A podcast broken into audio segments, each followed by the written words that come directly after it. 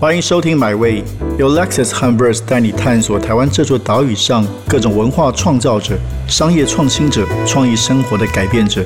让我们系好安全带，前往最动听的文化故事，一起 Experience Amazing。在台湾和国外许多地方，喜欢音乐的人都是靠 KKBOX 获得他们喜欢的音乐。KKBOX 甚至是全球第一个串流的音乐平台。那他们除了作为一个音乐平台，其实这几年又成立了另外一个公司，一个品牌叫 KK 放。他们投资并且希望去改变、创造台湾新的音乐生态系。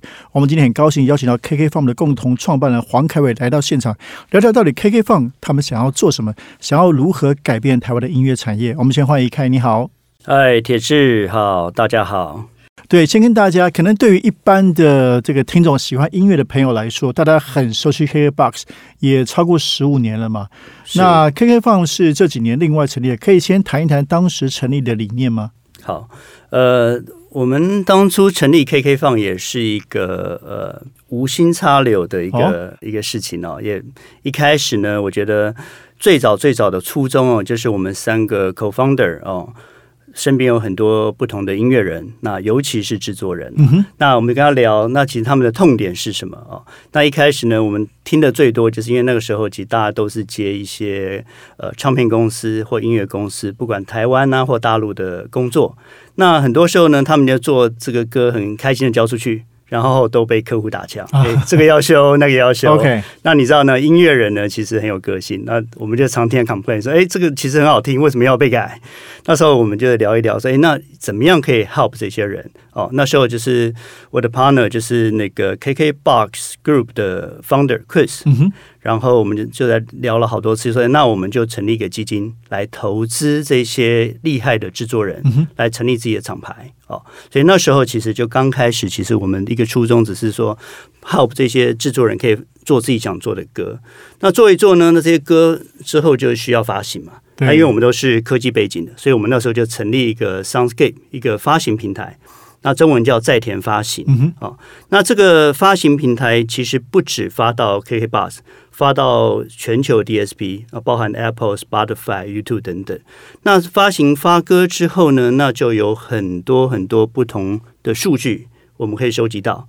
那这个就很有趣了。那我们就可以开始说，哎，这些数据可以怎么帮助这些音乐人？那我们就开始这个做一些 dashboard，让这些制作人也好，音乐人也好，可以看到这些数据。那慢慢慢慢，他们就会用这个数据去 pivot 他们的歌的方向。哎，那就有很多有趣的作品出生，是对。然后到下一阶段，其实就很很很 interesting，就说这些呃制作人一开始其实是帮这个自己做歌，但是要找人来唱，所以他就在找身边的一些歌手来唱。那来唱的同时呢，其实就会有两个问题：一个是歌手的档期不见得可以配合；第二个呢，就是费用，因为有些有知名的歌手其实需要一些费用。那因为我们都投资这些创业公司嘛，大家都是比较比较辛苦的。后来我们就想说，哎，那是不是可以来签一些 young talent 啊？那可以 share 一个很有趣故事让你知道。OK，好，那是我们的第一批的投资的音乐厂牌，超七八家吧。那其中一家叫 Chan House，那个主理人就是我现在的 partner Terry。那时候他说，哎，那我们看看有没有身边厉害的这些 young talent 可以来合作哦。那时候他就推了。三个人我记得吧，哦，那其中一个是 Julia，哦，那时候 Julia 其实是在美国 Berkeley 刚毕业，回到澳洲，然后开始要要要要发展他的这个 career，那所以那我们就说，那就让这三个 young talent 来试试看，因为我们那时候锁定是要找创作歌手，好，那时候我们就说，哎，那我们就想一首歌让他来改编，那时候我就选了这个为你我受冷风吹林忆莲的歌，也很经典嘛，哈，那我们说那给 Julia 一个。一个新奇，让他去对改编他的版本出来。哎，没想到三天后，Terry 说：“哎，我们可以来听了。”那那时候我们就听哇，就说这个小朋友真的很有条了，因为他唱这首歌哦，就是这首歌是经典，但很有他的味道，改编回他的味道。他们说好，那这三个里面，我们就搭最 prefer Julia，就让他来试试看。那我们跟 Julia，我记得聊了两次而已。第二次就跟他妈妈聊，因为他说在澳洲嘛。那第三次他就毅然决然的说：“好，那我要飞来台湾了。”那他就该开始他这一个现在的这个奇妙的音乐旅程哦。那现在这个 Julia 的成绩，大家都有目共睹。对对对，那 After Julia 之后，其他别的 label 开始慢慢签自己艺人，包含 SKR 签的王燕威，他也得了金曲奖新人的最佳提名。嗯哼，到后面的 Ocean 也好，到后面的这个呃 Vicky 也好，哦，到现在南希可恩、八三幺等等，那这个 ecosystem 就慢慢慢慢建立起来了。哎，问一个有趣的问题，为什么叫叫做这个农场？OK，好，呃，我们那时候的想法非常简单，就是我们希望可以创造一个环境，耕耕种耕耘的概念，对，，就是上环境让让音乐人自由发挥了啊。那如果说把音乐当成果实的话，我们就做个农场嘛，把这个农场的土壤、土壤这个施肥系统啊、浇水系统啊、配送系统做好，那请音乐人自由自在在上面做自己想做的歌，长自己想要的果实。那当然还有另外一层意义啊，这我们很少跟别人讲，就是有一个见龙在田的意义啊，啊，就怎么样去 incubate young talent。对，在我们这个农场这个这个成语蛮深奥的。对 是所以如果大家理解，所以 KK Farm 主要是投资这些制作的公司吗？是 part of，不完全是，不完全是。好，我们会有几个东西正在做。嗯那第一个当然是投资啦，哦，就是说成立这些帮助这些音乐人成立自己的音乐厂牌。第二个呢，就是刚刚提到发行，发行因为这个其实是还蛮重要的，因为你歌做出来还是要让最多人听得到。，对对对，那发行的包含刚刚提到这些数据的一些功能，包含这个全球音乐平台推广，包含这个 Spotify 歌单嗯，啊、还有 YouTube 的一些推广，甚至一些 social media 的广告系统啊。那再来就是我们现在看到另外一个需求，就是每一个我们投资的厂牌都有艺人嘛，那他们艺人还是得需要变现，对，所以我们去年投资一个公司叫 The Fern Agency，那它其实会帮助艺人来对接广告公司也好，或者一些品牌公司也好啊，所以会有三块，一块是投资。那一块是发行，嗯一块是这个所谓的 business agency。像发行的话是不止发行，你们有投资的相关的艺人，呃，对，现在其实很多发行，我们的发行客户包含他耳熟能详的，比如说茄子蛋等等。啊，特别是到国外，是不是这一块？你们其实 k b o x 很强的，应该是跟跟国际的连接。对，呃，我我觉得这个像数据化其实是你们的很大的一个专长，尤其从 k b o x 这么多年的累积的数据到现在 KK 放，那你们很多的这个主要的主管也都是这个科技的背景，所以你你觉得数据化如何帮助音乐人有更好的策略啊？呃，我觉得像我们这种这种文科男，有时候比较难理解理科的这个思维。但我相信现在是大数据时代，那其实科技一定可以帮助我们做更好的决策，对不对？对那可不可以到底到底是什么样的一个情况？好，呃，我我觉得这个也很明显例子哦，就从我们刚刚成立 K 放的时候，那时候大家大部分的这个歌手还是发专辑，嗯啊、那发专辑呢，基本上就是 hit or miss 啊，就是一个专辑可能 depends 你的预算嘛，有的可能做三五百万，有的可能更高，有的低一点。那通常这个专辑可能要筹备筹备个一两年，那你到推到市场上了，基本上就说。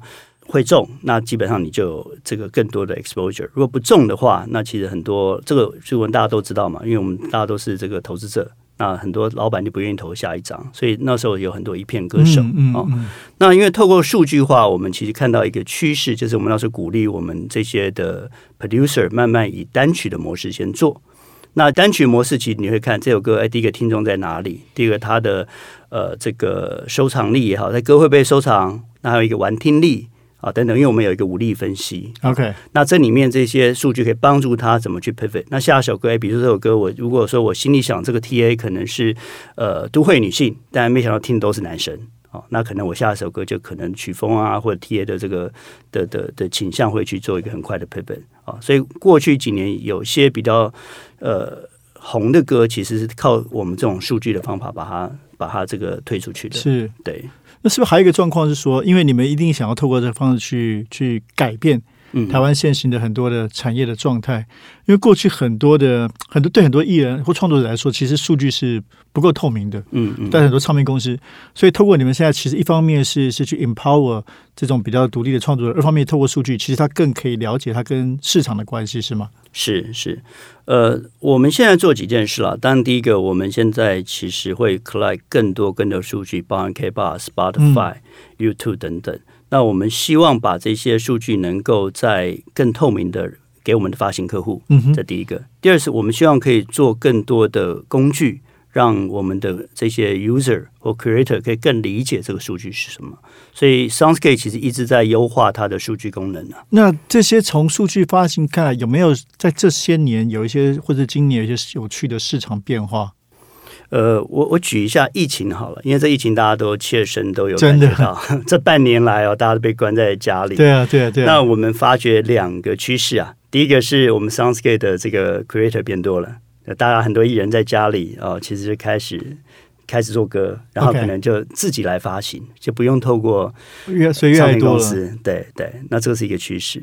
那第二个呢，我们看到一个 data 的一个变化，就是最近比较流行的歌，反而是一些跟疫情有关的歌哦哦，比如说这个舒压音乐，比如说这个因为小朋友被关家里嘛，跟儿童有相关的音乐，甚至这个里面还有一些很多有声书，就是说故事等等，这些其实是一个疫情期间带来一个改变。哦，所以这个你们那边也有这样的创作者，对对对。所以这跟我们 Pocket 界很像，因为疫情期间做 Pocket 说故事的亲子类的，其实上涨很多。是是，有些我们很多的这个我们投资的 JV 啊，其实这些制作人都是开始做爸爸了啊，他就是 就是他这个是切身的需求，就开始做很多这样不同的内容啊。OK，那你们在决定投资的时候是以什么样的嘖标准啊、当然，其实这个品味美学每个人有不同的标准。对，那你们是觉得是，比如说看它的市场性、原创性，因为特别是投资嘛，所以他可能对他的这个成功的期待是是怎么样？其实很简单我，就因为我们大家都是都是创业过来的嘛。其对实我第一个我觉得还是看有没有创业家精神啊，还是看这个人的特质嘛。啊，对，那音乐我觉得很主观的，我们很难去判断。对对对，哦我觉得主要创业的特质。没错，然后最好是就是这个音乐人也好，会有一个 partner，就是因为其实这个时代有很难有全才了哦，有人会懂音乐，有人会懂 business，所以我们现在如果说这个音乐人有一个 manager 或一个 partner，他们这样的组合，我们觉得会是最好的了。嗯嗯嗯嗯所以你们投的其实比较多是，不是音乐，而是创作者多还是制作人比较多？其实早期是制作人，早期制作人现在其实有慢慢的经纪人。甚至歌手自己会来 approach 我们 OK 哦就是诶，我们是不是可以一起来成立一个公司？那顺便 share 一下，就是最近我们投资的方向不会只有投资 equity，就不会他投资成立公司。对那因为有些音乐人有计或划，对，或者有些这个呃独立乐团，他其实也不太想说自己成立公司会让我们来投资公司，那他其实就是用他的作品来让我们来做一些合作或投资。所以现在我们有一个叫做小在田的计划跟全身计划，小在田啊，对，呃，因为我们建龙在田，没错。那基本上就是说，这些音乐人如果觉得他的作品这个呃发行啊或制作需要一些呃 help，就可以来跟我们来洽谈。对，OK，其实我觉得你跟我这种大叔啊，我们其实看到这些年这些文化产业有很多年轻人对，有很多很棒的想法。那我相信你们在几乎也在第一线跟很多人接触啊，尤其对于网络啊、对社群啊，他们其实非常的熟悉。所以对你们来说，虽然你一方面投资哦，但我相信也可能遇到一些对你们有一些冲击的，看到一些很棒年轻人的创意或者一些想法，有没有有没有这样的案例？呃，可以 share 一下，就是说我们现在接触很多这种新一代的 talent 哦，嗯，那他们的 mindset 其实是很分众的。对对好，就说我们那个年代，就说像铁志，我们应该同个年代。对啊我们那时候其实就是诶出天王天后，比如周杰伦、五月天，呃，这个就是全民的一个天王或天后。那现在的我们接触很多的 young talent 和歌手，他们其实是觉得，哎，我只要顾好我这一群粉丝就好了。他们的粉丝可能是一千人，可能两千人，那他们其实是很分众的。所以我基本上我做音乐，其实给这群人听。，OK。哦对，所以我觉得这个是一个很大的观念的改变。对，其实我我自己也是感觉很明显，像我们杂志在对，今年的第六期做了这个世代这个问题，是，就感觉到你刚刚说的这些现象，尤其是是分众的哦。嗯，甚至我最近我自己接受别人一个访谈啊，我感觉到好像现在已经是个很难有一个全方位的巨星的时代了，是。因为太分众了，然后大家又都接触到资讯很容易，不像过去一首歌一个人可以哇变得超级巨星，现在真的非常难，可能就是五月天吧，可以跨时代。是。其实大家都是分众的经营，那这个我觉得是大家这个时代哦，包括这这些年轻人、年轻的创作者，从音乐到文学，其实都也很懂得如何经营他们自己的粉丝，经营他们核心的社群。那换一个问题来谈谈你们公司，就是哎，KK 放是哪一年成立的？我们是二零一六年，二零一六年，所以现在五年。对，KK 放有什么样的特别的吸引力，让你一头栽入这个这个公司？因为你之前可能也不是音乐产业嘛，是，但现在做一个很棒的一个这样一个这个 pioneer 一个探索者。嗯，我觉得哦，就最让我们这种每天想要起来哎去去 work 的一个动力哦，其实看到我们投资这些音乐人成功啊，这个其实是一个很大很大一个 drive，就是比如说像这个呃陶三好了，他这个当初跟我们合作的时候，他就一个人啊，然后最后他现在就是一个算台湾算蛮厉害的音乐厂牌哦。那他的这些歌也好，或歌手也好，都被市场很多的肯定。那现在很多新的这些独立乐团也慢慢跟我们合作。那看到他们的歌跟乐团越来越被更多人看到，这是我们就是觉得很 passion 做这件事情。真的，嗯。那其实回到这个，你们其实刚刚我们谈很多一些新的音乐人，我觉得可能很多听众朋友都都未必，可能不是一定很熟悉啊。尤其我们这个听众，可能有些是跟我一样的中年，因为很多的新人嘛。但除了新人之外，你们也跟很多现在其实越来越红的，像像茄子蛋、黄明志啊，都有发行他们的这个歌曲跟作品哦。那在这些音乐人的合作上，有没有什么有趣的故事可以来聊一聊？我 share 一个我同事最近跟我分享的故事，好不好？就是呃，我们最近就是刚刚提到，我们有全身计划跟小小小在田计划。全身计划，对对。那他其实是用音乐作品来跟我们合作。OK。那最近就呃有一个歌手，我应该可以讲了，因为就是吴问芳来跟我们合作。对，然后那因为这个这个故事，我同我同事跟我分享，他就开始来先一开始来把他的作品让我们同事来来来来 share。然后一开始呢，我听说他其实 share 这些歌的时候没有很 comfortable，原因是因为他之前的唱片公司其实这些歌都 share 给他唱片公司，被打枪。那唱片公司有 AMR 嘛，所以这个可能不是不是公司要的，或不是市场要的，或者不好听等等等等。那这个东西呢，我觉得音乐很主观，没有谁对谁错。但是我们的立场说，就是刚刚为什么叫农场嘛？那其实希望音乐人可以。可以自己来做他想做的歌，因为我是觉得说市场是检验这歌好不好听唯一的标准嘛。对对，那没想到这几几首歌呢，发行到市场上，其实反应还蛮好的。那这就是很有趣的例子。所以他是现在像发行这几首，他是独立发行，就不是跟过去唱片公司合作。对对对，他自己成立自己的工作室，然后跟我们就是配合发行。那当我们有投资他制作音乐的一些成本。所以这样例子也越来越多，越来越多，越来越多。所以一方面，我觉得你们可能刚好见证了这几年台湾音乐产业的变化；二方面，你们也不只是观察，而是实际上去去介入哦。我记得之前跟很多这 KBox 的朋友聊过，也看到，因为台湾的音乐产业过去，包括年轻人可能越来越多在听韩流啊，这个 K-pop 很多，所以感觉到其实你们是蛮有信念。甚至使命感，其实透过你们的这个科技跟跟投资，可以让台湾的更多的音乐是百花齐放、见龙在天。是。那我们来最后问一些抽象一点的问题：你觉得对于音乐人来说，创作应该……当然，这个我觉得两难，大家常常提的啊。但想听听你的看法，是应该忠于自己，还是要去符合大众市场的口味？我答案一定忠于自己。我们公司有一个文化叫这个 “Dare to be different”。OK，啊，那这个其实跟我们当初成立 K 放的理念也很相近，就说你还是得忠于自己。然后有些人觉得，哎，这个东西不好听，不代表不好听，因为所以现在的市场越来越分众，一定有一群人喜欢你的作品。对，那那那你怎么怎么面对这个事情啊？当现在如此分众的时候，你们就是让你们喜欢的艺人、音乐人去追求他们自己所要追求的吗？还是说有什么大的策略在这边？我我的看法是跟有些人不太一样。我觉得现在的分众虽然是分众哦，那但因为媒体的特性哦，因为我们那个年代就三台嘛，那或者 cable 嘛，大家的接受的 information 是一直被固定的。但现在你看很多小朋友其实不看电视的，对，都是透过网络的 social media 的，甚至 TikTok。那其实这些接受的这些 information 是没有国界的。所以你说分众哦，那分众比如说嘻哈好了。那嘻哈可能在台湾的 user 就是固定那一群，但是我们现在的投资的厂牌或歌手都是百灵果或者创作型的，那他们的歌其实都被很多国外的粉丝听到。For example, Julia 也好，或者我们 ecosystem 里头的这个 Kimberly 陈芳宇也好，我们看他的一些 share 跟我们的后台数据有很多，比如说东南亚的粉丝，OK，比如说美国的粉丝。那你说这个分众？其实透过 social media 扩散，你在嘻哈这一群，如果能做到全球的市场 global 市场，它其实就已经是现在里面的主流了。嗯嗯，对。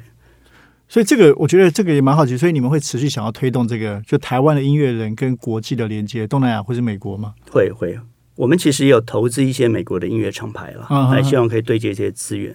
所以像你刚刚提，因为你们的确很多的呃跟你们有关系比较紧密的创作都是很多是双语的嘛。对，那你觉得台湾这个接下来年轻人的这个他的创作能量跟品味，的确也慢慢会跟国际融合，还是说会更更在地、更本土？我觉得会更融合，因为我刚刚提到嘛，就是网络其实没有国界。对对对，对，所以这个非常有意思哦。嗯其实真的呃，其实金曲奖也刚刚结束嘛，那我们 Verse 刚好在这一期哦，就是最新出刊的七月号，也做的是一个华语流行音乐的专题，以歌词为主。那封面是林夕以及卢广仲哦，其实谈作词，那林夕老师当然是华人界最有名的作词者。那卢广仲一方面代表的是这个时代的非常重要的创作歌手。那正如我一开始所提到的，KKBOX 过去的十几年来，其实在台湾。作为一个平台，累积了大量的这个数据资料，看到台湾重要的音乐的趋势的变化，到现在 KK Fun 更进一步的成为这个改变的这个促进者跟参与者，那很期待。我觉得 KK Fun 有哎有可以有说下一步的什么样的任何的计划吗？或者你的 vision？我们现在其实还是希望可以做一个 global expansion，嗯哼怎么 help 我们不管是我们的 producer 也好，或者 artist 也好，可以往国际来来来走。对这一块是我们持持续在做的。好，非常期待 KK 放带着台湾的所有的这个有创作的才华的创作者，可以一起走出台湾，让更多世界的角落听到台湾的声音。今天谢谢开，谢谢 KK 放的共同创办人黄凯伟，谢谢。谢谢铁志，谢谢大家。这趟旅程已经到站了，感谢你的收听，也让我们一起期待下趟旅程的风景。别忘记订阅买位。本节目由 Lexus 和 Verse 文化媒体联名出品。